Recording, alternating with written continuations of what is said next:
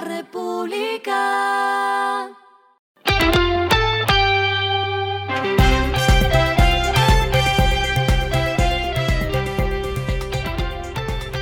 Esto es lo que debes saber al comenzar la semana.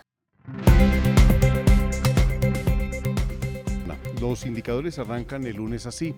El dólar cerró en 3.998.51 pesos, subió 8.96 pesos.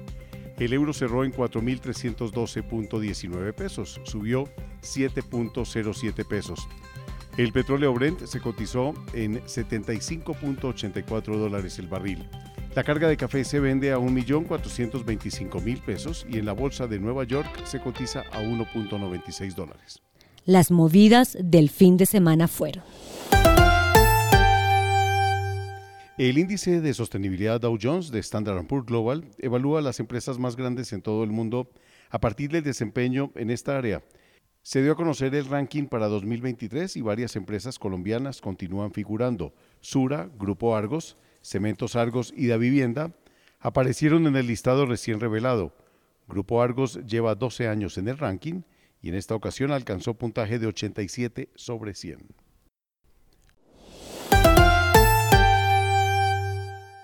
Los despidos continúan en Falabella mientras que el retailer acumula una racha de malos resultados y se mantiene complicada por el tardío repunte del consumo y una elevada deuda financiera que la llevó a perder su grado de inversión.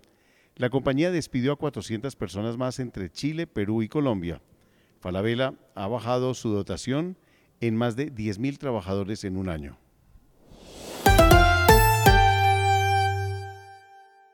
La asociación de Microsoft con OpenAI enfrenta el potencial de una investigación antimonopolio en el Reino Unido. La Autoridad de Competencia y Mercados dijo que estaba recopilando información de las partes interesadas para determinar si la colaboración entre las dos empresas amenaza la competencia en el Reino Unido, que es sede del Laboratorio de Investigación de Inteligencia Artificial de Google, DeepMind. La agencia recibirá comentarios hasta el 3 de enero antes de tomar una decisión sobre una investigación formal. Lo clave del fin de semana. El Ministerio de Hacienda alista un decreto con el cual se extendería el descuento de seguro obligatorio de accidentes de tránsito SOAT, el cual entraría a regir a partir del próximo año. Según el borrador del decreto, los vehículos beneficiarios serían los de categorías ciclomotor, motos de menos de 100 centímetros cúbicos, motos de 100 centímetros cúbicos y hasta 200, motocarros, tricimotos y cuadriciclos, entre otros, entonces, desde el 1 de enero del 2024, las categorías mencionadas serían beneficiarias de la tarifa diferencial con un descuento de 50% del precio vigente. Lo que está pasando en el mundo.